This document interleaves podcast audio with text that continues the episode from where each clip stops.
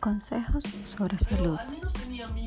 Mm, tips de alimentación, ejercicio, ah, eh, muchas cosas más, eh, programas educativos, muchas cosas más encontrarás en este podcast.